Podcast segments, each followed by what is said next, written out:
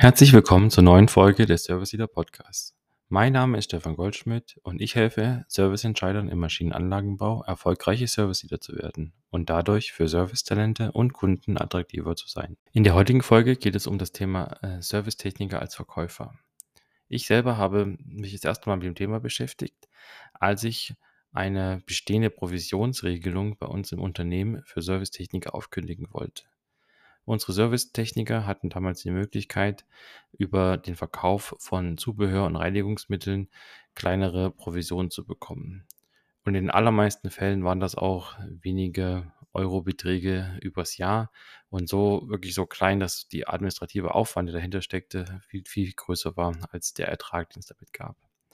Aber es gab zwei, drei Mitarbeiter, die so ein bisschen unter dem Radar liefen, die sich über diesen Hebel ja, ein zusätzliches Monatsgehalt im Jahr ähm, dazu verdient haben. Einfach nur, weil sie konsequent ähm, das Thema bei ihren Kunden angesprochen haben und auch konsequent eben dann verkauft haben. Und da habe ich das erste Mal gemerkt, wie groß das Thema ähm, oder wie groß das Potenzial ist, was äh, beim Thema Servicetechniker als Verkäufer dahinter steckt. In den Folgejahren und in, mit der Einblick in viele Unternehmen weiß ich, dass es oft ähm, so ist, dass Servicetechniker gerne ja, Tippgeber für den Vertrieb sein sollen. Also der Vertrieb wünscht sich das, auch der Service möchte das gerne. Oft scheitert es da an einer fairen Lösung, aber das Thema ist aus meiner Sicht in ganz, ganz vielen Unternehmen äh, präsent. Und deshalb freue ich mich, dass ich heute mit meinem Gesprächspartner äh, darüber sprechen kann, was denn die Potenziale sind, wenn man Servicetechniker als Verkäufer nutzt, worauf man vielleicht achten muss und warum es sich auch nicht äh, in jeder Situation eignet, die Servicetechniker eben auch als Verkäufer zu nutzen. Und das, dann, damit gebe ich ab in das Interview mit Martin Ammann. Viel Spaß. Dann begrüße ich in meinem Podcast heute Martin. Äh, genau, wir haben uns vor kurzem kennengelernt, äh, über ein spannendes Thema gesprochen, was wir auch gleich noch etwas vertiefen können. Martin, magst du dich einfach kurz selber vorstellen, äh, was du so machst und äh, was so dein Hauptthema ist? Sehr gut. Danke, gern. Ja, mein Name ist Martin Ammann, ursprünglich aus Wien stammend, was man hoffentlich noch hört, äh, aber auch schon seit 2008 in Deutschland lebend. Äh, bin ein gelernter Lebensmittel- und Biotechnologe und habe in diversen Lebensmittel- und Pharmafirmen gearbeitet, dort zum Beispiel die R&D geleitet oder Marketing geleitet, Qualitätsmanagement, aber eben auch äh, Anwendungstechnik, äh, Projektmanagement, Innovationsmanagement, also relativ viele Bereiche. Und etwas, was mich immer wieder umtreibt, ist eben auch das Thema der, der Kommunikation, das Verstehen des Kunden und wie man eben dann durch entsprechende Kommunikationstechniken besser herausfinden kann, wie der Kunde so tickt und wo die Probleme sind und wo wiederum die Sachen sind, wo man wirklich einen Kunden begeistern kann. Das sind so die Themen, die mich umtreiben. Sehr spannend. Ja, wir wurden uns vor ein paar Wochen äh, gegenseitig ähm, vorgestellt und ähm, unser gemeinsamer Bekannter meinte, sprecht doch mal miteinander, ich glaube, das würde gut passen. Und wir hatten im Vorgespräch ein wirklich spannendes ähm, Austausch über eins deiner aktuellen Projekte. Und zwar ging es ganz grob darum, dass ähm, ja, Service-Techniker, Service-Ingenieure entwickelt werden äh, im Bereich Verkauf, äh, Vertrieb. Kannst du da ein bisschen was da darüber erzählen? Sehr gerne. Also der Ausgangspunkt war der, dass äh, die Firma, um die es geht, äh, absolut im, im Hightech-Bereich ist und eine ganze Armada von Ingenieuren und Technikern hat, die bis dahin natürlich auch Kundenkontakt hatten, aber jetzt nicht allzu viel. Äh, ganz, ganz viel ging über den Key Account, das heißt äh, Ansprache mit dem Kunden, herausfinden, was da los ist und so weiter, ging über den Key Account. Und äh, die Firma stand ein bisschen mit dem Rücken äh, zur Wand, weil eben da es ein Standort von mehreren ist innerhalb eines größeren Konzernes und dieser Standort tatsächlich unter Diskussion war, im Sinne von, braucht man diesen Standort noch oder nicht. Und da hat das Management erkannt, dass es nichts Besseres gibt, als wenn eigentlich die gesamte Mannschaft auf das Thema Kunden getrimmt wird. Und so haben wir dann angefangen, eben diese Ingenieure und Techniker, das waren ganz schön viele, über 30, ähm, dahingehend zu trainieren, wie kann man herausfinden, wo beim Kunden der Schuh drückt. Wo sind die Themen, wo ein Kunde Lösungen sucht? Äh, was sind die Themen, wo eben man wirklich helfen und unterstützen kann? Und das ganz Wichtige war, aus meiner Sicht, von vornherein zu sagen, ihr seid Techniker und Ingenieure, ihr seid keine Verkäufer, wir wollen euch jetzt auch gar nicht zu Verkäufern machen, sondern was wir brauchen, ist eure Expertise, eure Kontakte beim Kunden, weil ihr seht und äh, andere Dinge als äh, als der Verkauf. Äh, ihr habt andere Kontakte als der Verkauf und ihr könnt äh, von eurem technischen Verständnis auch bestimmte Sachen ganz anders einschätzen.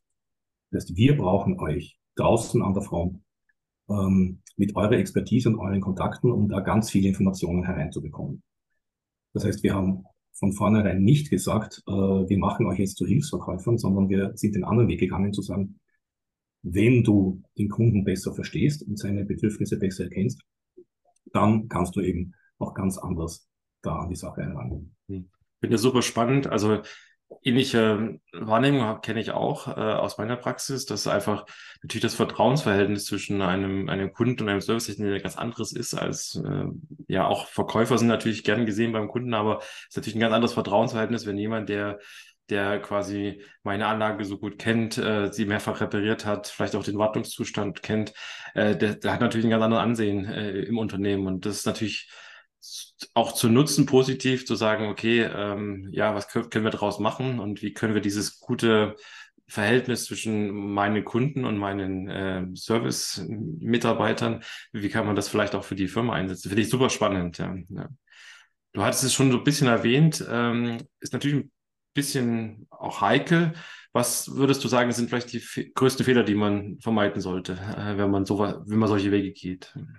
Ich glaube, der, der größte Fehler ist, ähm, wenn man von dort aus startet, wo man die Leute gerne hätte. Ich glaube, das Wichtigste ist, dort zu starten, wo die Leute aktuell sind.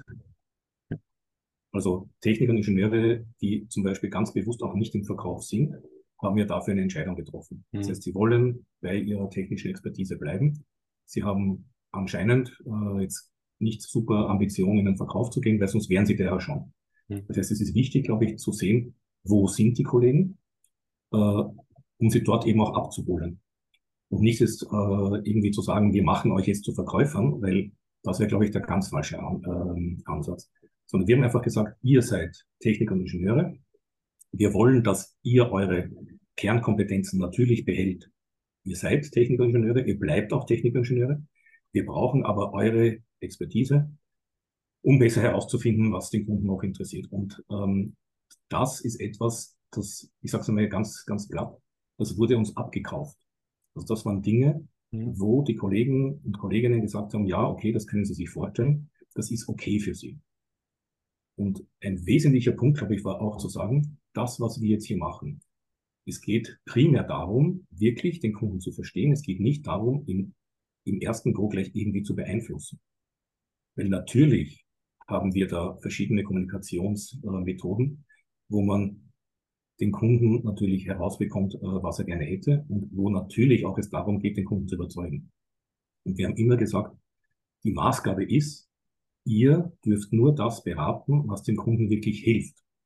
Wenn ihr merkt, eine Lösung passt nicht, dann dürft ihr auf keinen Fall in die Richtung gehen. Mhm. Also wir haben immer gesagt, das Wichtigste ist, dass ihr eure, euer Standing, eure, äh, euer Ansehen auf keinen Fall verliert, sondern wenn ihr sagt, äh, das brauchst du nicht oder das ist nicht die richtige Lösung für dich, dann ist das das Maßgebliche. Also auf keinen Fall in die Richtung gehen, ja, da irgendwas reinzudrücken oder ähm, jemandem etwas zu verkaufen oder nahelegen, wo man genau weiß, das ist eigentlich nicht das, was der Kunde tatsächlich braucht.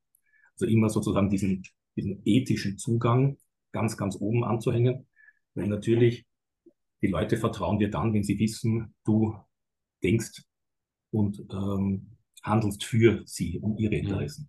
Und ja, du verlierst die Leute oder du verlierst deine Kontakte, wenn die merken, okay, der will mir da was reinbringen. Mhm. Ja, ich denke, für viele Servicetechniker ist der gute Ruf, den man sich über Jahre aufgebaut hat, natürlich sehr zentral. Und ähm, genau, ich denke, den sollte man auf keinen Fall aufs Spiel setzen, ähm, den, den guten Ruf, ja, den man, den man sich ja, vielleicht auch am Wochenende, nachts und so weiter erarbeitet hat, äh, wenn man den, dem Kunden auch das Patsche geholfen hat. Absolut. Also der gute Ruf ist etwas, was äh, wirklich etwas ist, was, was Jahre dauert. Und das aufs Spiel zu setzen, wäre komplett fatal. Und da haben wir auch immer gesagt, also das, was wir hier machen, ja, teilweise könnte man sagen, das sind Psychotricks. Hm. Kann man sagen.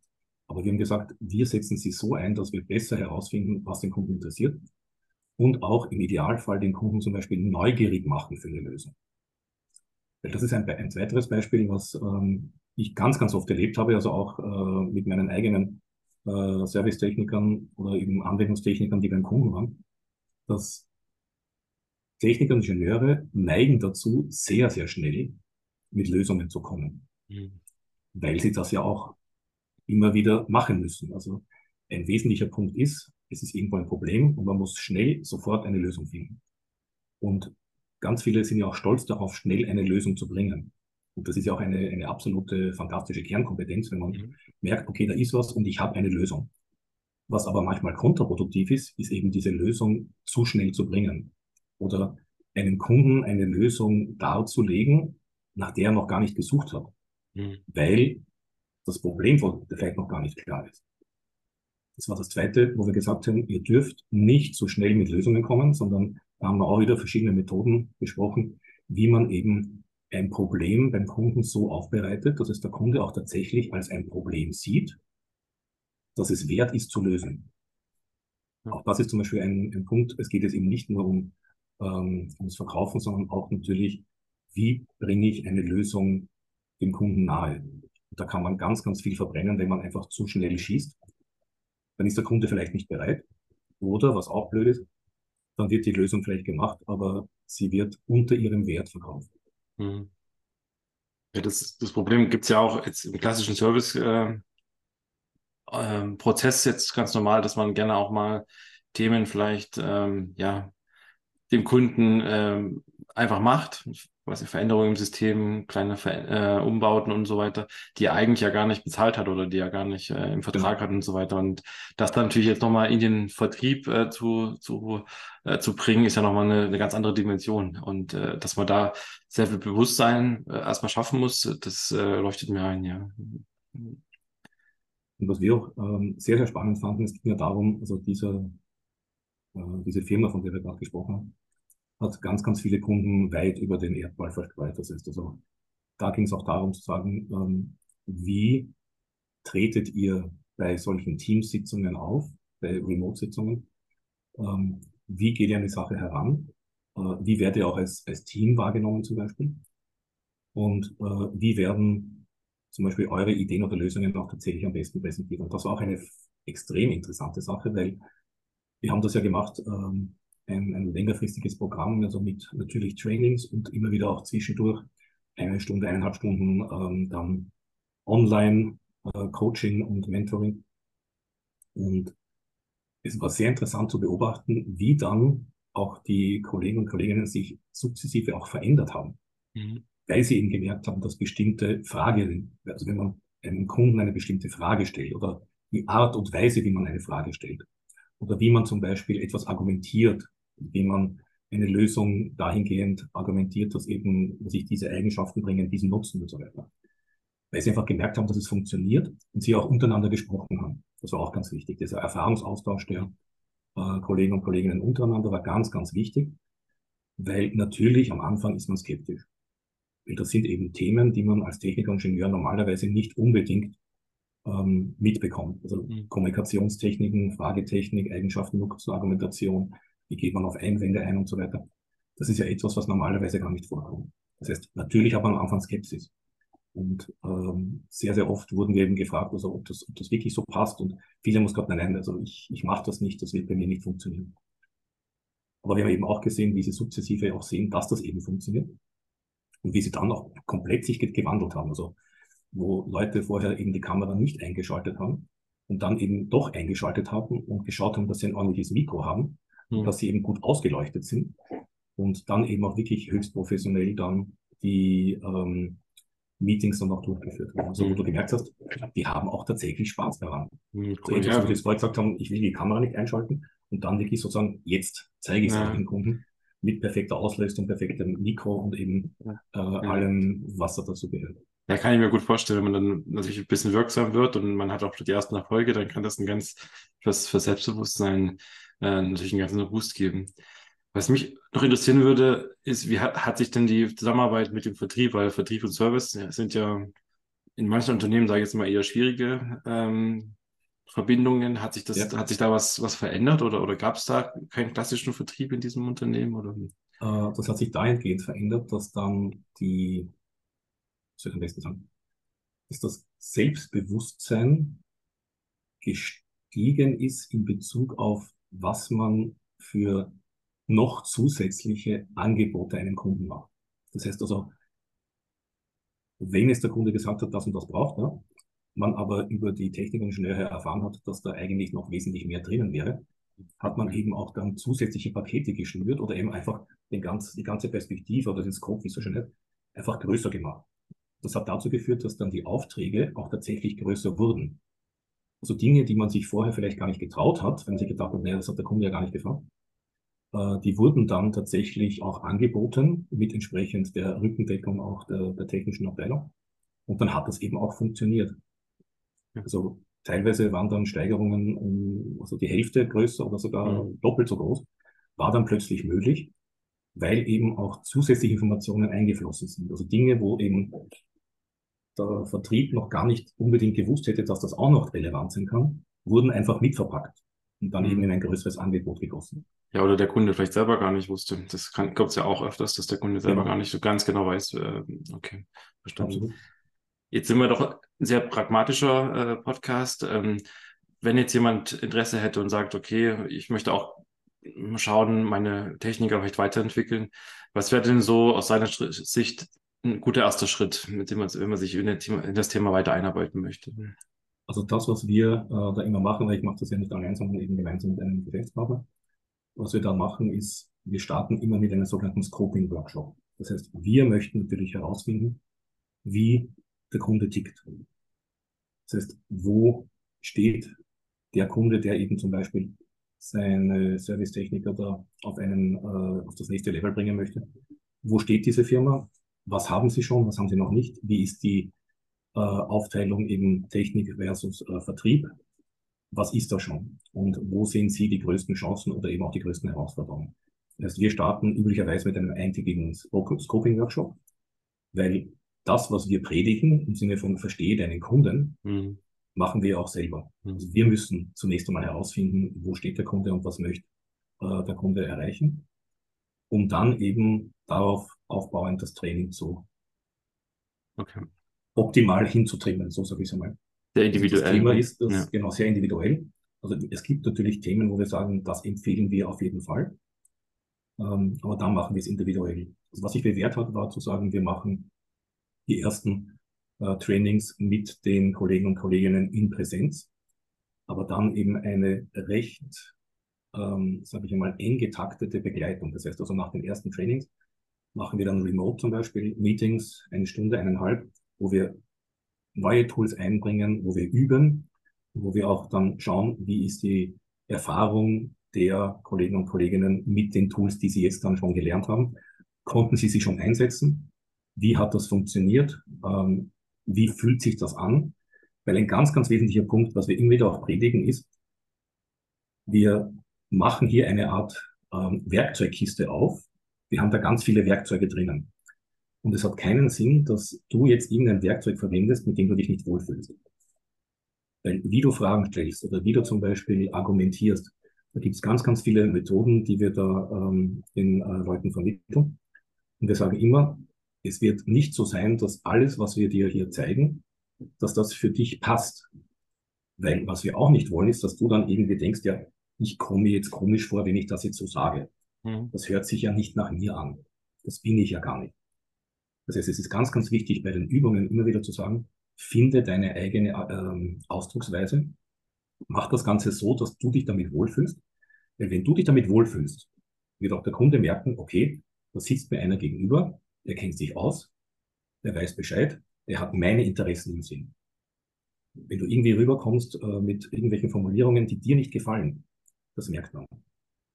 Aber wir haben ein so breites äh, Werkzeugkastensystem, würde ich meinen, dass da für jeden was dabei ist.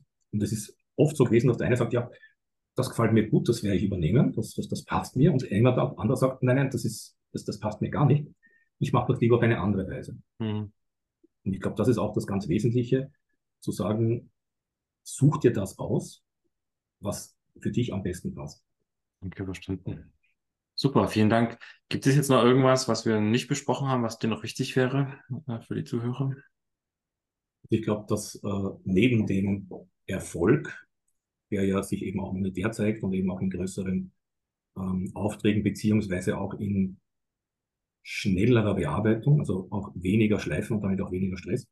Ich glaube, der, der schrägste Nebeneffekt ist einfach auch, wie sich dann die, die Leute verändern. Hm. So sukzessive. Und wie sie einfach dann merken, etwas, was außerhalb ihrer Komfortzone ist, gewesen ist, wird dann plötzlich zu etwas, was wirklich Spaß macht und wo sie dann wirklich auch sich freuen, diese neuen Tools einzusetzen. Und das ist etwas, was ich fast am, am tollsten finde, weil eben es wirklich etwas ist, was den, den Leuten etwas bringt, wo sie Spaß daran haben und wo sie ihre eigenen Kompetenzen wirklich noch steigern können. Und das bringt der Firma was und bringt den Kollegen und Kolleginnen selbst auch noch was. Das finde ich immer das Tollste. Ja, das kann ich mir sehr gut vorstellen. Ich fand auch den Bericht, äh, wie du es damals erzählt hast, total spannend und konnte mir das super gut vorstellen. Martin, ich bedanke mich sehr herzlich. Ich denke, das ist äh, sehr spannend für, äh, für meine Zuhörer. Und genau, danke, dass du es mit uns geteilt hast. Und äh, vielleicht sehen wir uns an der Stelle noch einmal. Ja, super. Ich sage vielen Dank, Stefan. Hat mir mega Spaß gemacht. Und ja, Gruß an deine Zuhörer. Danke. Soweit das Interview mit Martin. Ich finde den Ansatz von Martin und seinem Kunden, Serviceingenieure mit Ver Vertriebstrainings zu, äh, zu befähigen, mehr zu verkaufen, sehr spannend und würde mich freuen, äh, da vielleicht mehr auch von anderen Unternehmen zu erfahren. Sie finden die Kontaktdaten von Martin und von mir in den Show Notes. Wir würden uns äh, über Ihre Nachrichten freuen. Wenn Sie weitere Impulse, äh, speziell im B2B-Kundenservice haben möchten, dann kann ich Ihnen meine Newsletter-Liste empfehlen. Ich verschicke einmal die Woche den Service Leader Newsletter an über 100 Serviceentscheidern und würde mich freuen, wenn Sie sich auch in die Newsletterliste eintragen. Auch hierfür finden Sie den Link in den Show Notes. Sie können mich gerne unterstützen, indem Sie diesen Podcast mit Sternen bewerten oder ein Reviews schreiben. Das geht auf Apple Podcast oder auch auf Spotify. Ich bedanke mich für Ihre Unterstützung und freue mich auf ein Wiederhören. Bis zur nächsten Folge.